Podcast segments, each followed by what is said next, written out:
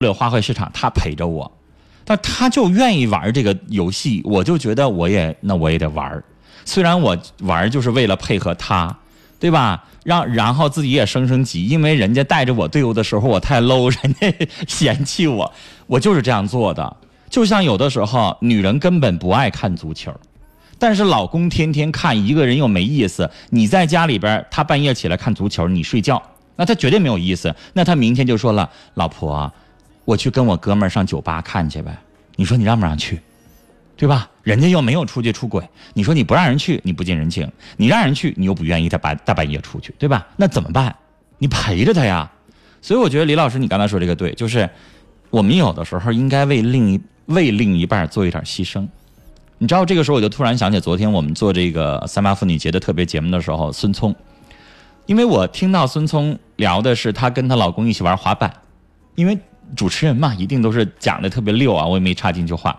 然后他结束了之后，唐丹正好听了，然后唐丹就跟我说了一句话。唐丹说：“哥，你知道聪告诉你的是，他们两个人刚玩完滑板回来。你知道聪因为配合她老伴儿，她老公玩这个滑板，整个膝盖卡破了之后有多么遭罪吗？一瘸一拐的来单位，但是她不跟她老公说。当她老公面的时候，她就说我老公真好玩啊，这个周末过得真好。”然后，接下来第二天还是咬着牙 去陪他去，但是我觉得这样才是夫妻。就是那个爱是什么？爱是陪伴。嗯，其实就像你说，如果我跟你的陪伴足够了，我们俩的情感能相互满足了，其实玩不玩游戏无所谓。嗯，那另一半他认为你玩游戏，你就把我放在旁边了，然后你让我觉得孤单。其实这个时候，那个女。女生她自己，她也没有把自己的情感打开去跟他交流。其实爱是什么？爱就是忍让，然后爱是相互做出牺牲，爱是给予对方得到满足的时候才能给予你，而不是你坐在那儿就是生气，然后你要这个都是得不到的。其实我我觉得有一些人可能会在收音机旁的说：“哎，那玩意儿游戏你们怎么还能鼓励还跟他一起玩呢？”这个东西是要我我是觉得应该辩证的看。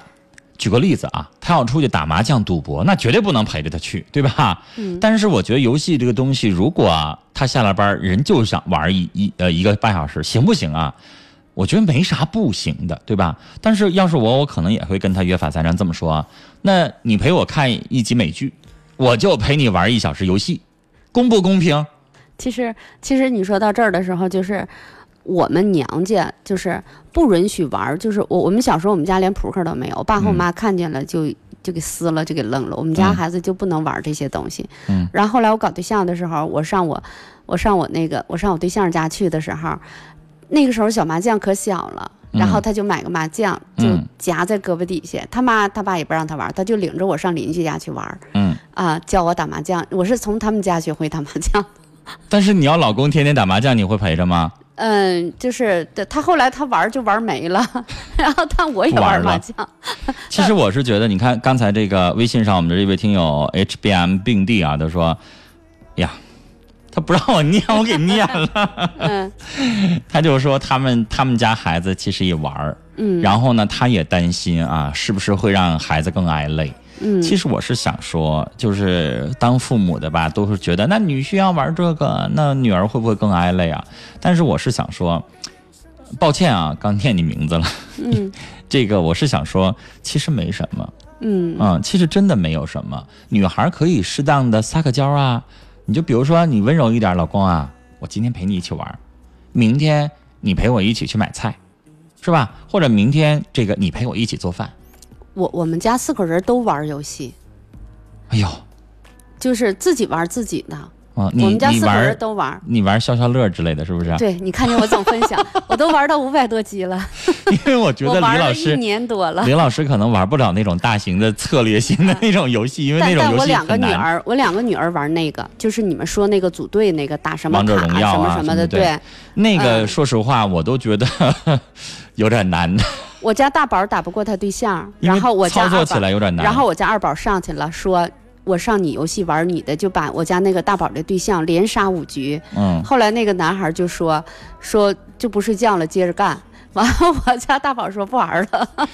所以就是，其实夫妻有的时候不一定那么较真儿，对，商量着来撒个娇儿。今天我陪你玩，我今天我让你玩三个小时，明天你不行，你陪我一起做饭。嗯，啊，就是你不要这个以大老婆的姿态，你别玩了，对，那就完了，那就打仗了。其实，在婚姻当中，生理上和心理上，就像陈峰刚才说的，你要是都成熟了的话，然后你会过得很舒服。其实这里面就会提到一个心理学的专业名词，叫心智化。嗯嗯，心理的心，智慧的，嗯，那个心智化。心智化是什么呢？就你闭上眼睛想。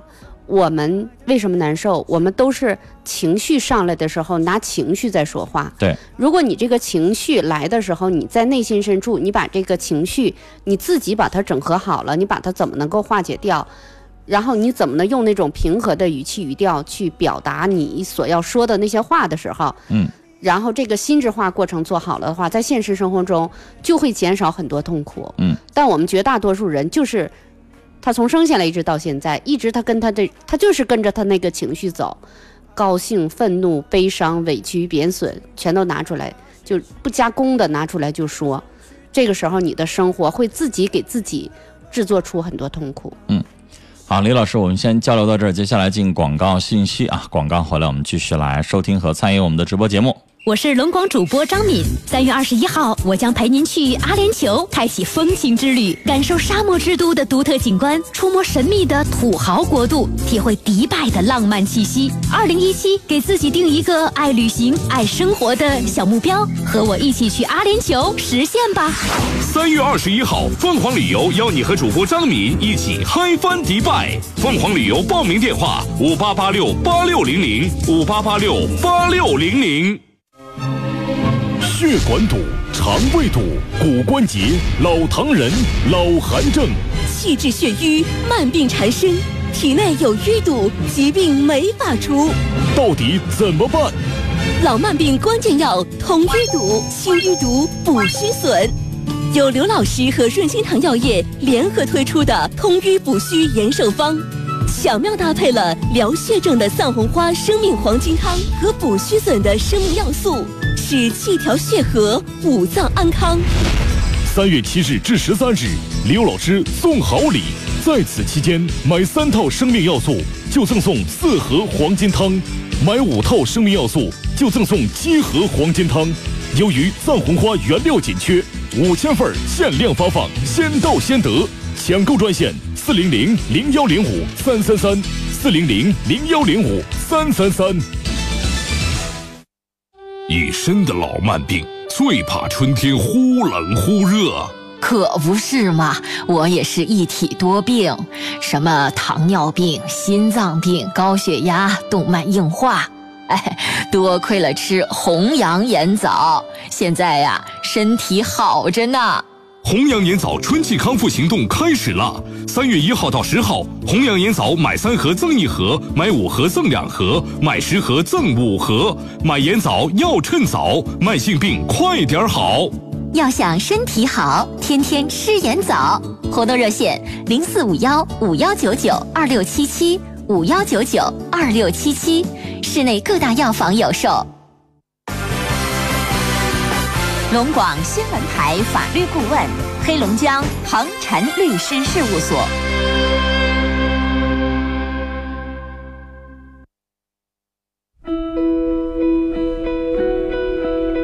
你有多久不曾写信了？和孩子的交流，有多少语重心长，成了耳提面命？和父母的对话，有多少真情流露，最终欲言又止？就让千言万语化作笔端蝴蝶，飞往他的指尖；就让情深意长开成肩上梅花，映入他的眼帘。莫载真心，见字如面。字如面。心事了无痕节目特别策划：一封家书。一封家书，表达你的亲情。温暖和爱，现征集所有听友的一封家书，写给父母、子女、爱人。写好家书，请发送到节目微信公众号“陈峰听友俱乐部”，心事了无痕，为你传递亲情温暖。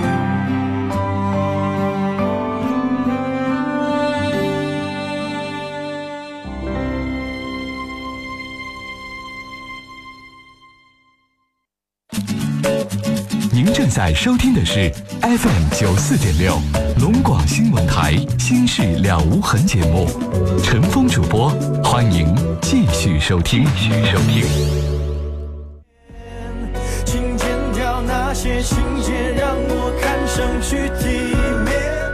好，听众朋友，广告回来，欢迎您继续来收听《心事了无痕》节目啊！今天在节目当中，陈峰邀请我们周末版的心理专家李云鹏老师。啊，来做客节目，我们一起来聊一聊的是女性的成长。李老师你好，啊，陈峰晚上好，听众朋友们晚上好。嗯，其实刚刚我们聊了这么多啊，洋洋洒洒的，这个也听众给我们提意见了，让我们聊具体的事儿啊，所以我们后来也在聊具体的事儿。呃，比如说刚才您聊到了这个女性要成长啊，女性要控制好自己的情绪。呃，我还想这个提一个，实际上我们大家知道家庭暴力这个事情啊，女性往往在。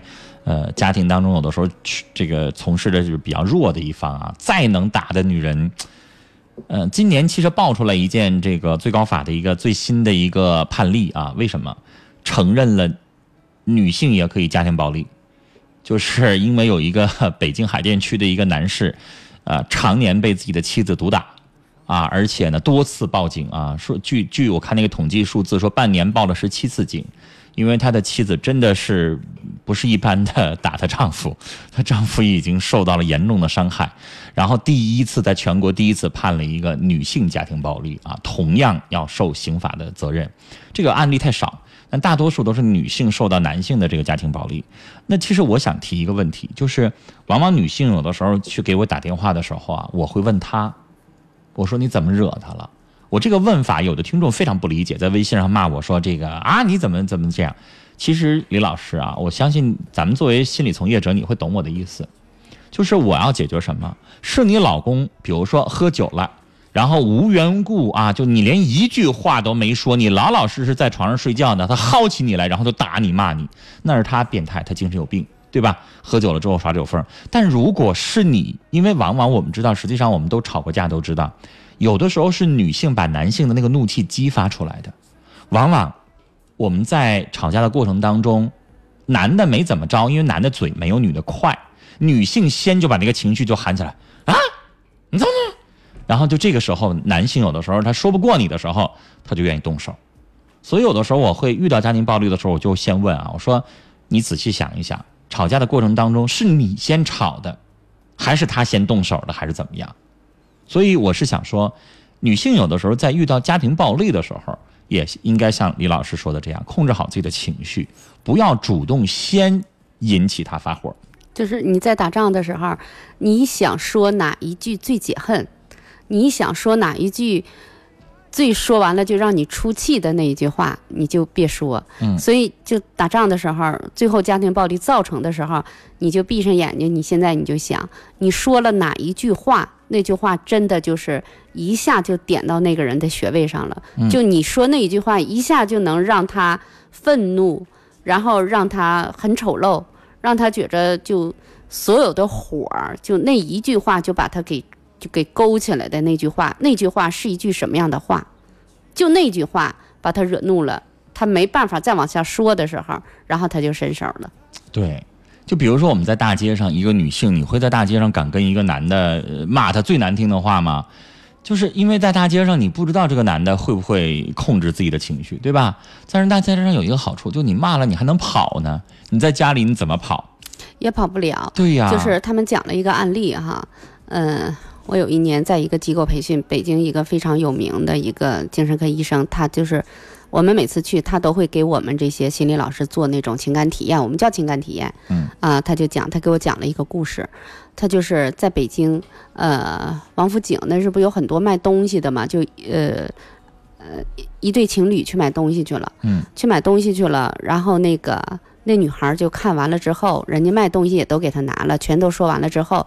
然后那女孩讲价没讲下来，然后就把那东西扔回去了，说破玩意儿不值这么多钱。嗯啊，然后那个卖东西的人，坏了，你是要给人赔偿的。，然后卖东西的人就骂了她一句，嗯。骂她一句，然后她男朋友就回过去了，就说你怎么骂她呢？就是他也没说别的。我遇到过，假如那种比较没有礼貌的售货员，就会说土包子，买对。不起就别买，对。是吧？对。有的时候唠叨一句，对，然后就这个时候，然后那个卖东西的那个人嗯，就从那个腰里头抽出了一把刀，就一刀就囊中了那个情侣的那个男男！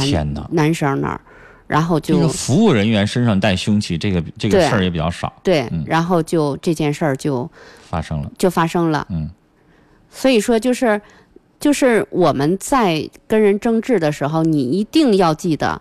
你的生命安全是最重要的。陈峰，我不知道你记不记得，咱们有一次在安乐街，就是两个人走道，你瞅我，我瞅你，谁撞谁了一下，嗯最后然后就有一个人就把一个人就是当时就就给伤害了，然后性命都没有了。就就后来大家就在新闻和报纸上就问，你看现在不是有小品吗？经常就是说东北人俩人碰着了，瞅我干啥你瞅我啊，我就瞅你，你瞅你咋的？然后就打起来了。对，其实，就是人和另一半在一起相处的时候，女性就像刚才李老师说的，就不要自己主动做这个挑起争端的这个人。嗯啊，实在是有情绪、易怒需要表达的时候，说两句差不多就行了。如果真的吵到不可开交、闹得特别僵的时候，也不好收场啊。嗯、我我们我给你讲一个我们家的有一个冰激凌事件，嗯嗯呃，我家的那个二宝宝就特别胖，就他爸规定他九点之后就是不准你吃任何东西的，嗯嗯，然后就有一天他回来了，他每次回来都摁门铃，嗯然后但那天他就没摁，自己开门进来了，直接就奔二宝屋去了，嗯然后就问说你在干什么？说我写作业。然后他就回头屋了，然后我就我我是一个特别敏感的一个人，我就我就去告诉他，我说你要小心了啊！你看你爸都没按门铃，直接就回来了，那是前一天晚上的事儿。嗯然后第二天晚上的时候，然后就我就睡觉了，我挺累的，我就睡觉了。我睡觉了之后，然后我我我我家老头儿就又回来了，你知道，开了钥匙。就直接又奔二宝屋去了，哎呀，这把就逮了个正着。他吃什么呢？你知道，他吃可爱多的冰激凌，是一盒里头有可多可多的冰激凌，他正在那儿吃呢。嗯然后他就喊说：“过了九点不准吃东西，你又能吃？你说给我送回去，你吃你胖那怎么样怎么样？”他肯定他不说好话。然后这二宝就拿着冰激凌放冰箱里，把门啪摔上了，摔上我家我家老头就站走廊里。你看他家孩子吃冰激凌，然后你知道他就吼我李云鹏，你你怎么挣钱了？你怎么有名了？这孩子怎么怎么让你惯的怎么的？就使劲在那喊。哎呀，怎么能叫他家孩子呢？不是你孩子吗？对呀，他就说我呀，你把这孩子整成什么样儿，怎么着就喊 喊的，你知道吗？我我我就那个时候我正好是更年期，你知道一出一听见动静大，我这个汗呢就一身一身的汗，嗯我就坐起来，我想了半天，我就问我家老大，我说大宝妈问你，咱俩不是把冰激把冰箱所有的冰激凌那天咱俩不全都扔了，不是没有了吗？又哪来的冰激凌啊？他说我告诉你，我买的。啊，我说是你买的，二宝吃的，然后你爸就喊我，他说对，就喊你了，你能咋的？你出去跟他干去。完，我就想了半天，我说我要出去干去，你说大宝以后再买可爱多冰激凌多难受，二宝以后再吃冰激凌多难受，我就想了半天，我说我睡觉，嗯，你不理他。我不理他们。然后第二天早起的时候，我送二宝哈，我给他做完饭，我送他，他下车我就问他，我说宝贝儿，你看你吃冰激凌，我被你爸一顿吼，我说你不跟我说点啥吗？你知道他下车的时候拴上车门，他回头看我一眼，他就说，他说你了又没说我，那不把你气死了吗？那我就不能吱声啊，啊，就都不能吱声啊。就最后这件事情你都都忍了，都忍了两个就是大的也好，小的也好，全都冲你发脾气。对，都喊了。然后等到我送完老汉之后回来，我每天我都回去睡个回笼觉哈。嗯完，我那天我就想，我就坐这儿，我就看老头儿你能跟我说啥，我就把饭都做完了之后，他就坐那儿吃，他也不吱声，嗯然后问我，哎呀，要过五一了吗？哎呀，这五一你们怎么过？我说我们上农村烧烤去，嗯，挺好，你们去吧，我工作忙，我得加班。我说嗯，然后我就瞅着他，然后他就背着包，穿上鞋，唱着歌，然后关门就走了。就跟没事人似的。没有，什么都没发生没有。完，我家大宝就从屋里出来了，怎么样，李老师？嗯我说那能怎么样啊？他就说，你看哈，他说我知道了，家里头当中一定得有人受委屈，一定得有人不能吱声，对呀、因为有很多女士是做不到像你这样的，就完全就忍了，就不能。有的人就可能就哭了，对。然后后来我就跟他说，我说你看哈，甚至有的女人你知道吗？我还见过有女人先动手，直接上去就挠去了。对呀、你凭什么欺负啊？你凭什么？跟我有什么关系啊？我让他吃了吗？就一套套就来了。其实那那段的时候，就是他喊我的时候，我那一段我第一我第一想到是我的大女儿。嗯，如果他再买冰激凌，今天晚上这仗打起来一定是一场恶而且我觉。得这件事情你，你你丈夫也有点过了。那没办法，他怎么像更年期似的？他天天他天确实是更年期，天天突然袭击。他确实是更年期。我觉得这一个老爷们儿这样有点过了。他他也是他他有问题。他比方嗯说他、他脂肪肝肝不好的人脾气不好，嗯然后他他血糖又高，还有点糖尿病倾向，他脾气还不好。嗯嗯，因为你知道管孩子，尤其是吃这个东西，你用这么严厉极端的方式，只能换来孩子跟你的反抗。你知道你刚才你你说到那儿为止，我都寻思你家二宝没把冰激凌直接扣他脸上啊？他生气了，他就他把那冰激凌放冰箱之后，他就使劲摔那冰箱门，摔那完之后都算那孩子算挺乖了，他摔有完之后的孩子，你看电视里边演有很多孩子没有教，咵一下就撇了。然后你知道他回他自己屋的时候，他也摔门，咵一下摔了，这是嗯两下了吧？然后等我家老头回他自己屋的时候，他也摔他门，他也咵摔一下子，这三下子把我那心摔得稀碎稀碎的。但是就是你不能吱声。后来我家大宝就给了我一句，他说：“妈妈，我知道这个婚姻家庭生活要想过得，呃和呃和平你平，家老大多大那时候？呃，我家老大二十六吧，那时候都二十六了。二十六吧。然后他就说：“他说我知道了。”我觉得你家老大应该当姐姐的是吧？嗯是姐姐应该教一教弟弟妹妹啊，两个都是女儿啊，教一教妹妹。没用。就妹妹不听他俩他俩也打仗，啊。他俩要是打起来仗的时候，就是他俩要干起来，我不能吱声，就他俩一直打，打到最后的时候，我家老大喊妈妈救救我。那时候他俩已经就都打到一起的时候，然后我就跟二宝说，我说二宝给妈妈个面撒开吧，完把他俩破开，破开，然后就自己进自己屋了。哎呀，我就发现这一家里边这女人太不容易了。嗯，两个孩子冲你发脾气对啊，老公也冲你发脾气对，最后就你没人冲发脾气，你只能冲小狗发脾气了。不，我狗我狗我也我的我的狗我我很少打它，我没让你打呀，我的意思说那，你要也要发泄呀。我因为女性有的时候就特别不容易，所以说女性容易抑郁嘛。对，你看他就讲哈，讲头些年，我们头些年说，呃，要看爸爸。其实后来我发现，在家里头就是就是爸爸挣钱，但家里头过起来日子，所有的情感呀，所有的平衡的这些事儿，妈妈也是非常主要的。其实我觉得真的很重要主要是妈妈。对，我真的觉得主要是妈妈。我们家也这样，我跟我父亲我们都脾气倔。然后呢，我我我我二姐现在更年期啊，我大姐现在更年期过去了。然后我二姐是经常是逮谁吼谁呀、吼完了之后她还挺好，第二天她能道歉。所以有的时候家里边也真的都是我妈妈在在这个维系啊，因为我我家就是这样的典型的，我们几乎几个儿女不太跟我爸爸有什么特别多能交心的话，几乎都不太说，反正打电话都是爸我妈呢，都几乎是这样的，因为老爷子倔，你跟他聊不了两句啊，他就就给你两句儿，就属于这样的，嗯嗯然后我后来的时候，我我就是我一路走过来哈，其实我一方面在给来访者做咨询，我有的时候我也是叫修为，修自己的很多的，比方说你的思想、你的品德，嗯呃，你说话的这个语言。我也一直在修自己。其实后来的时候，我老公在很多公共的那种场合，他就说：“哎呀，我对我家李云鹏真的是没脾气了。”他说：“你看我怎么说人家，人家都不吱声，我还怎么说人家呀？最后他自己都不好意思了。其实要不然说，呃，别说这个医生也好啊，这个心理医生也好，心理咨询师也好，为什么都要找年纪越大的呢？因为呃，你自己经历过很多事情嘛。所以就像我做节目一样，我我真的，我现在这两年我也在反省啊。十年前的我是比较脾气比较冲的，那个时候可能刚三十岁，和现在比如说到了中年这个时候，人真的不一样。就是你要去问一个二十岁的小姑娘啊，她现在男朋友劈腿了，你让她忍，就像你女儿二十六岁，你让她忍，她怎么可能忍？而且其实我也会说，你也没有必要忍。那个我女儿是两年以前就是出去留学的嘛，嗯，她男朋友长得可帅了，跟她是大学同学，我就问她，她临走之前我问她，我说你走两年之后，你如果发现你男朋友怎么样了，你回来还跟不跟他？嗯然后她就坐那儿想了半天，她告诉我，嗯，她说我不管他干啥了。我回来的时候，我问她，我说你跟不跟我结婚？妈妈她娶我，我所有的事儿全过去。哎呦，真好，真好！我说，我说，我说，宝宝，你要是能说出这样的话，我说我真为你俩高兴。其实我很佩服能做到的女性，因为说实话，我每天在这做节目啊，呃，出轨了，我也在劝啊，这个只要他还回家，只要他还过日子，过去吧。啊，现在这个社会，咱们都知道男人是什么东西啊，就男性。我有的时候在解释啊，这个话吧，李老师，你来跟我探讨啊。就有的女人就问我说：“男的他怎么就忍不住那玩意儿？”这个跟我觉得跟生理特点有关系。其实那个就是男性，他有的时候你看他的这个生殖器在身体之外，他特别容易受到冲动和刺激。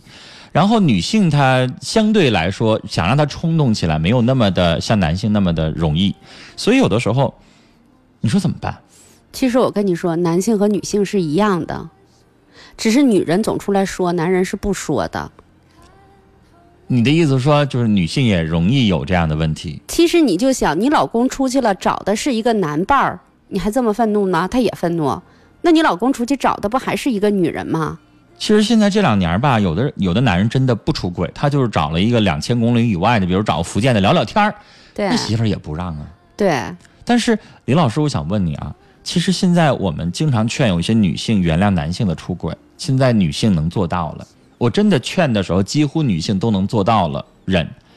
但是你也想劝一个男性忍媳妇儿出轨，还是我们现在做不到？你觉得是什么问题？嗯，好像自古以来男性都这样。而且，其实我这两年发现啊，李老师，不知道你同不同意？我自己总结啊，这个跟男性和女性的这个生理又有关系。为什么？你想想，男性往往是什么？往男性跟自己不爱的人，他也可以发生性关系，嗯，对吧？但是女性往往，我不能说所有啊，女性往往是爱上了他才会发生一些亲密的东西，对吧？大多数女性啊，她愿意遵从一个彼此试探，然后慢慢爱上他了，然后才会把自己全部交给对方。所以，女性如果出轨了，我敢保证，百分之九十以上她爱上他了。但是男性出轨了。他不一定爱他，嗯，所以就是这个呢，也确实，但是啊，男的不原谅他，他们绝对没想到这一点啊。但是从我们分析来说，实际上有的时候有一些女性，她自己也不原谅自己，就她自己出轨了，她也不原谅自己，因为她真的是爱上对方了。而且男性，你劝他，你分了吧，你就拉倒吧，他也能几乎啊，如果他要真想这么做的话，他是能做到。女性，你想让他做到啊，太难，太难。就是女性往往是什么呢？就是拿的不那么容易，就拿不起来，但是也不容易放下。但我就特别喜欢《三生三世十里桃花》里那青丘白浅，他说了一句话，嗯，他说：“今天我们俩海誓山盟说的这些话，有一天你要背叛我了，我说的话全部作数。”嗯，呃，我特别喜欢那句话。其实，爱情这个东西也没有那么多的绝对的东西啊。我刚才说男性和女性，男性往往更容易受到冲动的刺激。但是我觉得这不是理由，那你自己为什么不约束自己？啊，女性往往在这个方面约束自己约束的好一些，就是女性可能虽然也容易情绪化啊，也容易义无反顾啊，因为毕竟咱们知道小三儿还是女性多一点，对吧？男人一般也不愿意做男小三儿，但是在做小三儿的时候，想离开也离不开的也是女性。所以你爱上对方不容易，但是你放开对方也不容易，这跟女性的特点有关系。女性嘛，更重情义嘛，更爱上了就缠绵，就不愿意放手。所以我是觉得，希望大家每次啊，在面对感情和婚姻的时候，在我们今天节目收尾的时候，我想说这句话：希望大家都嫁给爱情，而不是嫁给房子和车。对，嗯，就是因为爱，我们到老的时候，我们觉得这一生很幸福。李老师总结。我就觉得女女性在这个成长这个过程当中，呃，家长对孩子不要过多的那种控制，嗯，呃，也不要就是那种非常冷漠的那种教育，嗯，呃，还是希望能养一个好女儿，希望能呃我们家出一个非常有力量的好儿子。嗯，实际上就是我们说这么多啊，呃，有一些事情呢，可能你会觉得大道理我都懂。但是想做到很难，说实话，我们也都是人类。我们在给大家解决各种各样的问题的时候，其实我跟李老师，我们自己家里边也会遇到这些事儿，都有。对，但是我们就尽量的平和一点去面对。人无圣人，是吧？我们有一些事情忍过去了，就像李老师说，老公骂他一顿，那天晚上如果他嗷唠一嗓子，很有可能那天晚上你就收拾包就回娘家。没娘家，我妈我爸都去世了。但是有些年轻的女孩嘛，没办法就得这样。但实际上你想一想。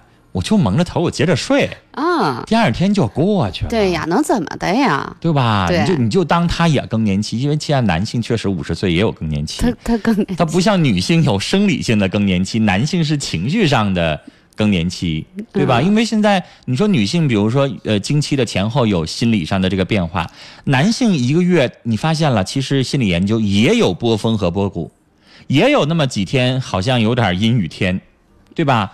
看到阴雨天的时候，我们就不吱声。其实你一定得记得，就是这个婚姻呢，它真的是一门生意。嗯，是两个人一不小心的时候就签了一个一生的那个合同。嗯嗯，然后你怎么能够把你这单生意，然后你们俩都受益，孩子还不受伤，然后能彼此担当啊，然后彼此忍让，然后能看见对方的优点，也知道他的缺点在哪儿，然后尽量的。平和的、安静的，然后一起过每天平凡的日子。嗯，好的，谢谢李老师。那我们今天的节目到这儿马上也就结束了，感谢大家的收听。那李老师每天每周的固定的时间是星期日。嗯嗯，星期日对，星期日的十九点三十，也欢迎我们的听众朋友继续关注啊，周日版的节目内容。缘分天空，缘分天空，好。好嘞，听众朋友再见。再见。重逢让幸福洒满整